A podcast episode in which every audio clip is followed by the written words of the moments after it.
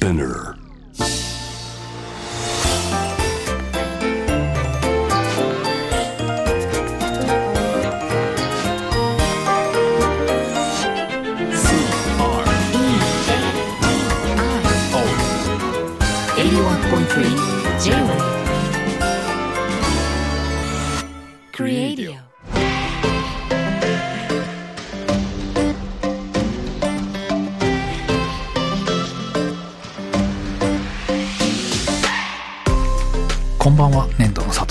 こんばんはクリストモコです。デザインを音で楽しむ J-Wave クリエイディオもよろしくお願いいたします。お願いします。さあ今日はですね、はい。年度のまあ最近のお仕事から一はい。つご紹介を皆さんにもお願いします、そうですね。まあ、うん。最近と言ってもですね、えーこれ2年前ぐらいからもう導入され二年ぐらい前そうなんです。で最近になってようやく全て入れ替わったみたいなものなんですけれど、あの JAL ですね。飛行はい航空会社のうん。JAL の機内アメニティっていうんですかね、うん。あのスリッパであったりティッシュであったり毛布であったり、カーディガンであったり、はい。そういったものを意識デザインさせていただきまして。うんそれは、はいあのんじゃあ2年前からあったけどもまた先にリニューアルで一新されて。いや違うんですよ。あプロジェクト自体は34年前からスタートしていて、はいはい。で2年前の冬ぐらいから第1弾が多分ファーストクラスのカーディガンが導入されて、うん。なので今ある在庫をはい。ちゃんと使っていって、でからね。うんなのでそうなんです。いろいろこう重なってる時期が長くてさらにまあコロナによってそのフライト数が減ったりそうですね。っていうこともあって消費されないっていう状態もあったので、だいぶ時間がかかったんですけどようやくリニューアルされましたっていうそういうこそとなんですよね。えーどどういうあのリニューアルの、まあ、リニューアルと言いますかそうですね、まあ、アイテムとしてははまあ先ほどの話のように、うん色もう全てですね。機内で使われるもの全て、ね。プロダクト全てという形なんですけれど、国内線と国際線がまずありますし、えー、とクラスもいくつかこうあったりしまして。全部ですねじゃあ分けて。そうですね。で食器なんかもあったりしますし、っていうことで、うん。えー、と意識デザインさせていただいたんですけれど、うん。今回の、まあ、コンセプトとしては、あの鶴丸って呼ばれている赤い鶴のロゴが、はいあの尾翼にそうですね、うん。ついているんですけど、うんあのロゴをポンとこうつけてしまうとなんとなくこう広告物っぽいというか、何かその企業色がちょっと強すぎるのかなっていう気がしていまして、もうちょっとだけこう機内だとリラックスしてもらって、うん。何かこう自分の部屋にいるような感覚も感じてもらいながら、何か JAL の世界観も同時に感じてもらいたいというふうに感じた時に、はあの赤い鶴を折り紙の赤い鶴というふうに解釈して、その、えー、と翼の部分をちょっとしたこうディテールとして一箇所に赤い折り紙っぽいデザインが入ってたり、折り返してたりいとか、うん。あるいはその折り鶴を広げた時の柄をこうパターンとして使っていったりっていう形でやっていますね。普段折り紙折るんです？折らないそれはそれここれはこれなんですよここね。なんですよね。でもそのあの鶴を折り紙の鶴って捉えるまあある意味象徴的ですもんね。折り紙っていうものを含めて。すごく素敵なのですよ。ベースはグレーの色が貴重なんでしょうか？そうなんです。全体的にモノトーンにしておいて、そうですね。ノイズが出ないようにしながら、うん。一箇所だけ例えば毛布だとこの角をちょっと折り返して赤がちらっと見えてるとか、はあの食器を留めるリボンが実は折り紙のような形になっていて、うん。赤をそこで使っているとかっていう形になっていて、はい。で先ほどグレーっておっしゃいましたはい。実はここが一つミソになっていて。それぞれのクラス分けっていうんですかグレード分けみたいなところをうん。1色ではなくて2色3色を混ぜながらうんえー、と構成しているので、はい。えー、と実はファーストクラスに使われている一色が実はエコノミーにも使われてたりとかビジネスに使われているライトグレーが、うんえー、とプレエコっていうんですかエコノミーとビジネスの間のクラスでも使われてたりとかうんっていうことによって機内がなんとなくグラデーション上に色が変化しているようななんで一応クラス分けはされているんだけどはい。一体感もあるみたいなそういうなんかうん。複数のグレーを使ったブランディングができないかなっていうふうに思っていてで実はそれ一つ裏技的なところがあって、ええこういった備品ってうん。世界中のあっちこっちの違う工場とか国で製造されていたりするので、そうなんですね色合わせができないんですよ。はあなので一色に絞ってもずれてしまうんですっていう話があったので、うんうんうん。どうせずれちゃうなら、うん。じゃあずらしたブランディングにすればそれが魅力になるんじゃないですかっていうことによって全体で8色ぐらいのグレーを混ぜながら構成している。でアクセントは赤を入れるっていう、はいはい。そういうデザインになってるんですね。うんいろいろあるんですね。意外と考えてるんですよねこういや考えてない。こうルールってあるんですか？そのクラス分けもそうですけど、機内の機内のものなんていうのかな？作る時のある程度のルールこういうのは使えないとか。何百アイテムもあるので、はいはい。一つルールが変わると全部更新しないといけないので、うんうんなので担当のデザイナーとかも一覧表みたいなのがあって全部こう常に更新してるみたいなそういう作業でしたね。素材もまあ当然ですけどね軽かったりとか、まあ、機内で使えるものとかになるそうですね。なのでその機内でどう使われてるかもすごく大事で,、で例えばあの、はい。アメニティグッズっていうこういった歯ブラシとかティッシュとか、はい。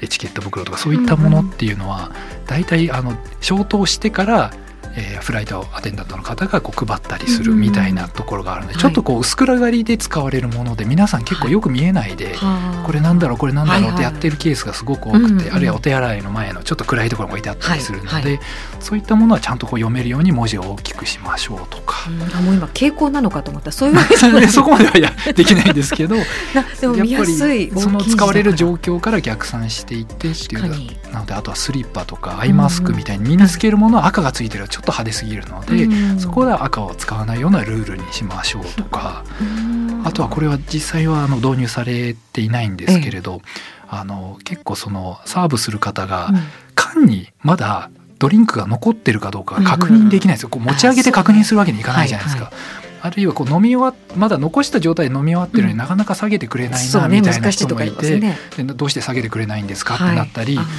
なってしまうケースがトラブルがあるのでめに呼ぶのも悪いなっていそうなんですよね。なのでお互いちょっと気を使う場面って意外とこの飲み物をがもう飲み終わったのかどうかがわからない問題があってえ。それどうしたんですか？それで提案したのはコースターの裏にうん「ごちそうさまでした」って書いてあるようにしておけばそれをひっくり返してテーブルに置いとくとかグラスの上に置いとけば下げてくれるっていうオペレーションはいいんじゃないでしょうかっていううん。あそれはいいっていう話になったんですけどちょっとまあ予算的な話でそれは導入されなかあったりはしたんんですけどね。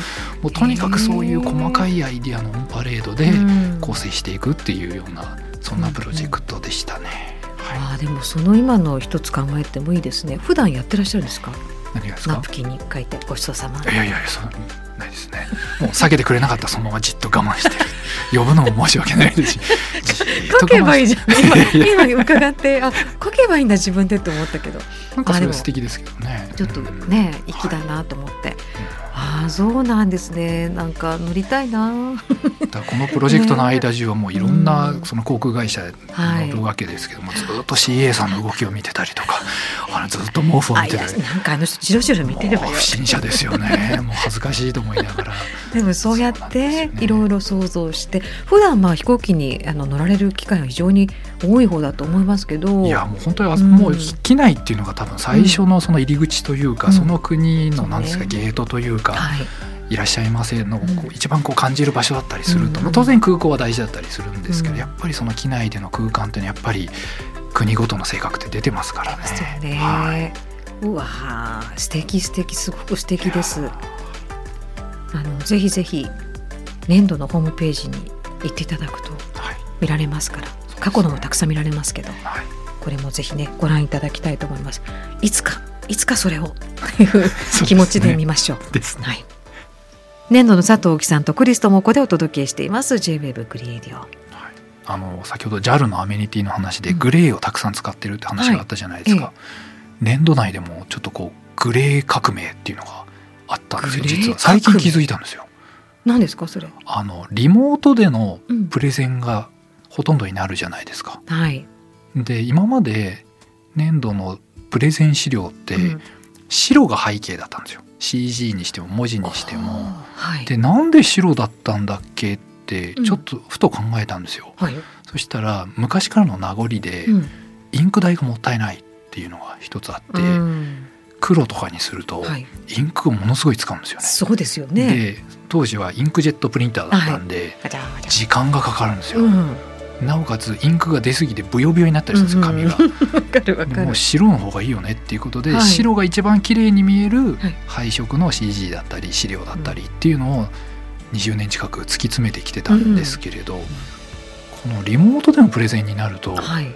関係ないよねそれっていう話になって。えでもどういう意味？白だと。画面で見た時に綺麗に見える資料作りをしないといけないよねっていう風になった時うん。にこのグレーが一番綺麗に見えるんじゃないかっていうのをいろいろ実験してはあ。そうなんです。まあ紙じゃなくていいってことですもんね。そうなんです画面共有だから画面で一番綺麗に見えるってなった時に、はい。はいグレーを背景にすると白が綺麗に見えてきたりとか、うんうんうん。当然黒い黒も綺麗に見えたり他の色も綺麗に見えたりしていて陰影がやっぱり綺麗に出るっていうことで、なのでこの1年間で徐々に徐々にグレー化していってですね今はあ年度のプレゼン資料はグレーですね。へえで今仮説なんですけど、はい。計40%その黒を100とするとはい。4割ぐらいのグレー加減というのが、うん。今の年度の CG とか 資料には一番適してるんじゃないかっていうことに気づきまして。そういうところからやっぱり大事ですよね。いつもと同じ感じのままではなくてそこであれ？みたいそうなんですよね。そういうのなんか改善するのって楽しいですよな、ね、うん、今までなんか当たり前だと思ってやってたことそうですね。はてなんでこうなってたっけみたいな、はいはいそうなはんですよ。いグレー化ね。グレー化してのグレグレー化だけ聞くとなんかちょっとドヨンとしてきましたけど今すごく 明るい話でしたね。いや本当に。でも。背景がグレーになるだけで光がこんな綺麗なんだって自分で喜びながら作ってますけどね。白白のものもありますもんね。今おっしゃったけどそうですねそうですね。粘土のものうん。へえ粘土の出すグレーとかあのちょっとはい。なんていうのかな。ピンクなんだけどまあグレイシュグレイシュっていうか。そうなんですよ。あのなんで今ああいうのが。40%って言ったらちょっと嘘で、あ あの 細かいこと言い出すとうん。寒色っぽいグレーうん。ってその青みがかってるグレーとかはい。っていうのはやっぱりちょっと冷たくて心理的にちょっとこうなんでしょうねうん。冷たい印象を受けてしまうところがあってそこに気持ちこう黄色っぽかったりとか赤みだったりとかっていうのをプレゼンの内容に応じてはい。少しずつこうトーンを変えていてすごい。それってでも結構効くんですよね。こう200ページとか見てるんへでそうするとやっぱりそうなんですよね。はいはい。ちょっとこう温かい気持ちになるグレーっていうのがないのかとか、なるほど、はい、だおラジオとかで言うと、はい。BGM みたいなことですかね。まさに。すごい。そういうことですね。なんかすごいドドドドドみたいなのだとなんかずっとそうじゃなくて、こうなん確かに確かに。話しやすいなとかあなんか乗りやすいなとか。あああだからその何百ページもある資料を作っていると、だんだん飽きてきちゃうので、はいはい。そういう時にパッと白いページが出てきたりとか、ここからちょっと話変わるよって時はいに真っ黒のページ出したりとかすると、はちょっとこうスイッチが変わった感じがする変わる変わる。いやまさに BGM ですね。いやでもそこまでうんやっぱりその本編とまた本編をどういかによく見せるかっていうね。そうですね。すごい。そういうのは伊藤さんやってるんですか？マネジメントの伊藤さんは伊藤は全くそれに関わあここじゃないですね。全く関わらないです、ね、そこは違いますよね。伊藤はだってプレゼンの時に初めて見て、はい。いやこれ面白いですねって他人事みたいに言ってるのが伊藤ですからね。そういうあえてその目を持ってるわけね。あ そうですね。外からの目をいきなりね。とかうんこれちょっと違くないですかってダメ出ししてくるのも伊藤ですね。伊藤さんのね実は、はいはい。えー、と質問とかもいただいていて青郷さん。はい。えー、初めましてね初めまして、えー都内で UI デザイナーとして勤務している新米デザイナーです。ああインターフェースとかですね。ユーザーインターフェースのデザイナーでもう最先端ですね。24歳の最先端いつもクリエイトを聞いてくださってる。ありがとうございます。今回大木さんにどうしてもお聞きしたいことがありメッセージを送らせていただきました。そう。マネージメントの伊藤さんについてです。たびたびラジオでも大木さんが口にするマネジメントの伊藤さん。一体どんな方なのかものすごく気になりますマネジメントの伊藤さんは大木さんとどう出会い同年度と関わっているんでしょうか？ものすごく気になります。ぜひマネジメントの伊藤さんについて聞かせてください。なるほど。これはでもリスナーの方であのいらっしゃると思いますこうなんかね話の時にさりげなく出て。9時間スペシャルいけるぐらいですね。このいけますよね。ええいけますね。やっぱり伊は藤さんはエッセンスですよね。そうですね。でも大木さんとの付き合いも長すぎて。そうなんですよ。高校の時の部活の先輩後輩なんです、う僕は一つ上で、うん。はい。で棒と同じ部活で2人乗り身長がなんとなく合うからはい。っていうことで2人で船に乗ってそういう遠征行ったりしていて、そうなんですよね。もう大きいんですよ。だから伊藤さんもスラッとしてらっしゃるそうなんですよね。で2人で。練習をサボったりしててっていう。目立つな、そうなんですようん。はい。そこからの付き合いなのででそういう時長いですね。その時やっぱボート一緒に漕いでるっていう時からぱ気が合うなってとこなのか。よ陰と陽みたいななんですよね。あのどどういう感じ？ボート部で一緒だったから息が合うでしょって言われるんですけど、うん。二人乗りって後ろの人つまり僕が合わせるだけなんですよ。伊藤は好きなように漕いでいて 息が合うというかちょっと違うんですよね。そうなん厳密に言うと、はいは？い僕は頑張って合わせるっていうのがその競技の性質だったりはすこれ伊藤さんに聞いてないからわかんないですけどね 俺も合わせてたっすよって言うかもしれないんですけど。まあそうですうんねまあそういうまあだからお付き合いは長いですね。じゃないですか？でそれが高校時代で、うんこう大学、まあ、付属校だったので大学で、僕はあの建築学科に進んで、はい伊藤は小学部に進んで,、うん。で社会人になってまた一緒に年度として、うん。ずっと一緒にもう20年以上やらせていただいてますね。えでもその大学のあのほら卒業するときにミラノサロンネに行った時もご一緒、そこがむしろ久々のきっかけに近いような感じですかね。あはい。なのでうん。もうずっと伊藤で伊藤はマネージメントなんですね。うマネで僕はデザインだったりするのでもうはい。はっきりしてます。ねもう線がもうそれこそ白黒はっきりしてるじゃないまあ、仕ですけれど事の内容が全く違いますもんね。全く被るところがないですね。なんではい僕はデザインをやって伊藤がデザイン以外のこと全てやっているっていう明快な。でもうそこが両輪となってはい。2人で意思決定をしながら全てっていうのはもう20年前から何も変わっていないということですね。すごい。ねそんなに長くお互い。でもなんかこう違う要素もすごく感じるから面白いなと思って。性格的な伊藤はもう白黒はっきりつけるタイプですね。で僕は何も白黒はっきりつけなくてグレータイプですね。なんか伊藤さんいうなんかこうパシって一言面白いんだよね。ななんとかなんですか？そうですね。えー、みたいな感じがね。んそうですねななんかこう面白いお互い空気作っていあの伊藤さんだけでもまた違うんだろうし大木さんだけでも違うん。だろうけど。人生でこんなにずっと一緒にいる人は他にいないですし。結婚したいやもうなので歴代彼女にうんうん皆さんに言われたことあるのはうんうん大木君今伊藤君のこと考えてたでしょって怒られるんですよね。で考えてないよって怒るんだけどえなちょっと待ってこれおかしいんじゃないかな怒ってる時点でおかしいよ。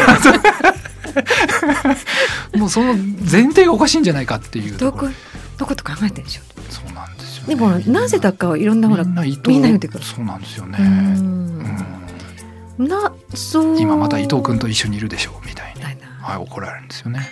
いやなんか変だぞっていうねおかしいですよね。でもほら海外のホテルとか行ってもさいつも二人で行くと、はいあのホテルの人にも「あはい部屋あベッド一緒がいいか」もう完全みたいなカップル扱いですね。ジカップル扱いはい、ですよねそうではないんですけど、まあそうですね、うんそういう扱いされて、もうだんだんその気にならなくなってくるんですね。まあそれはそれで、まあまあいいかっていうことでダブルベッドでよく寝てること。そうです。部活の時の名残で同じ、ね出張に行くと同じ部屋で寝てずっと仕事の話をしてるんですけど、はいはいはい以前はツインじゃないとなって思ってたんですけども、ダブルでもいいかっていうタイミングがありましてでもダブルでもいいかで 済まないのは掛け布団は一枚なんですよあね。そうだね。だからすごいはいそうなんですよね。あ食べ物に関してはどうなんですか？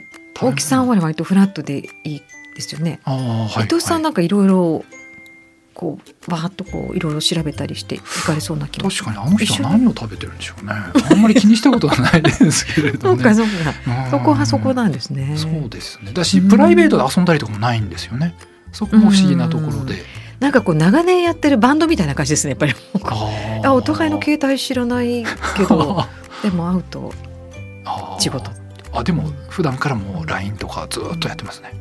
まあでも二人とも LINE 早いですよね。ずっと LINE してますね。ああそうですか、はい。何横にいるのに？あじゃなくてその、ね えっ、と会社にいないと時、自宅にいる時にはずっと、はい。好きなんじゃないの？か好きなのかな？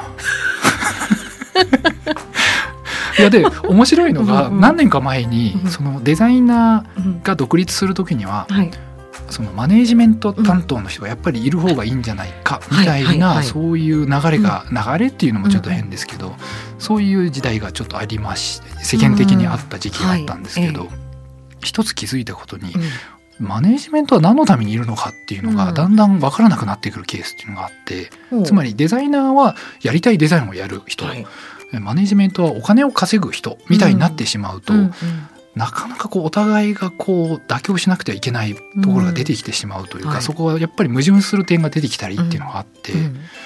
自分と伊藤の場合なんでそれがないのかなっていうふうに思ったら、はい。伊藤という人間は全くお金に興味がないんですよね。あれ？はそうですか。い、いやそうなんですよ。そうですかっていうかマネジメントだけどね。そうなんですよね。でも大きい感じだもんねなんか。何なんでしょうね。でもうん。あのこの間何だったかな？何で見たんだっけ？なんかお金のこと考えてる人って、はい。あのついてくるものだからもう考えてないぐらいの方がどんどんついてくるみたいな話。なんかなんていうのかな。あの稼がなきゃみたいな場合ってうん。ないってことをなんか考えてるから、うんうん、っていうのを聞いておなんか伊藤さんとかってそうですね。ついてきちゃうみたいそうですね。うん。なんで僕も当然無欲の人間じゃないですか。なのでもうずっとデザインの話だけをしてるっていうそこがいいのかもね。そういう感じなんですよね。意外とマネジメントはそこなのかもしれないなっていう。あー逆にね。デザイン愛が必要以上に必要なのかなっていう気がするしデザイナーはデザイナーでやっぱりマネジメントのことは今こういうことを気にしてるのかなとかこんな感じなのかなっていうのを気を使うっていうそこはすごい大事なのかもしれないですけどね。そうかだこのアホさんも私そういうことをもしかして伺えたの新米のデザイナーですじゃない、はいはい。だからどんなふうにお二人が出会ったのかっていうことが気になるってことそのはい。ご自分もやっていく上ではい。そういうマネジメントっていう存在のことは気になるのかな？というのもあるのかなと思ったけど単純に聞いてて気になったのかしら？うん。ね、今後ね独立をもし目指すとしたら勝手な想像をしてでもデザインマネジメントってこれから本当面白い分野だと思いますけれどね、うん。その経営者とか担当者とデザイナーの間に立っていろいろこうなやっぱりそのマネジメントによってもプロジェクトの方向性全然変わるので,、そうですよね。で今年度もマネジメントって何人いるんだろう？10人以上今いますけれどはい。以前コンサルにいましたとか、今までは全然違うことやってましたっていう方はたくさんいらっしゃいますけどやっぱりその担当者によっても全然そのプロジェクトのうん色が変わるんですよね、はい。やっぱり、はい。なので面白いなと思ってますけどね。そう本当そですね。のデザイナーとマネジメントの化学反応っていうのはたくさん見れて面白いですね。その頭が伊藤さんあそういう感じですね。ヘ。ッドが。でも伊藤は多分その人材のマネジメントはあんまり興味はなくて、デザインが好きなんだろうなって思っちゃいますけどね。うん。愛されてる。J-WAVE クリーンエディオ今夜もお別れの時間となります。はい、いや今日は。なんかグレーの話多かったですよね。グレー。伊藤はこはいう白黒はっきりつけるけどとか、あはい。僕はグレーですとか、はいはい。プレゼン資料が白からグレーに進化したりとか、そうですね。JAL のアメニティがうん8種類のグレーを使ってたりとかっていう。うんうんでもなんかトーントーンっていうねその中でもグレーめちゃくちゃ好きなんですよね僕きっと。気づいてますよそれあは本当ですか？なんかグレーって言葉がでも嫌いなんですよ。あなんかグレーって言っちゃうと一つの色としてなんかああはいはい。なんですか？あの色鉛筆でうんうん。開けた時にグレーって一色しかないじゃないですか。はい。でグレーって書かれちゃってる感じがかわいそうって思うんですよね。確かに少なめですよね。なんかグレーってだけでものすごいいろんな色あるじゃないって僕は思って、さっきみたいにそのちょっと青みを足すだけとか、ちょっと赤みを足すだけで全然違う色に変わったりするんで、でもそういう色鉛筆作ってみたらグレーまみれの粘土鉛筆ですか、なんか緑だけのとか私持ってるんですけど面白いのやっ本当ですか、うんグレーだけのもすごくいいですね。確かにグレーだけで100本ぐらいあったらもうたまんないですね。そんなにはいいですよあそうですちょ間違えたといいですけど。でもねうん。ねねグレーそうですね、うん。ちょっとそんな色の話はい。からデザインとかねお仕事の話も、伊藤さんの話も出てきたし、は 失礼しました、い、ありがとうございますまた今度ね、はい。伊藤さん出てくれるといいね。ですね。絶対面白いと思いますけど、ね。多分私たちの中で一番面白いと思う。ね。伊藤さんと大木さんの掛け合いが面白いんで。またいつか。はい。と思いますが皆さんもぜひ番組にこんなこと聞いてみたいっていうのがありましたら、えークリエイトのウェブサイトまで送ってください。お待ちしております。ここまでの相手は粘土の佐藤大樹とクリス智子でした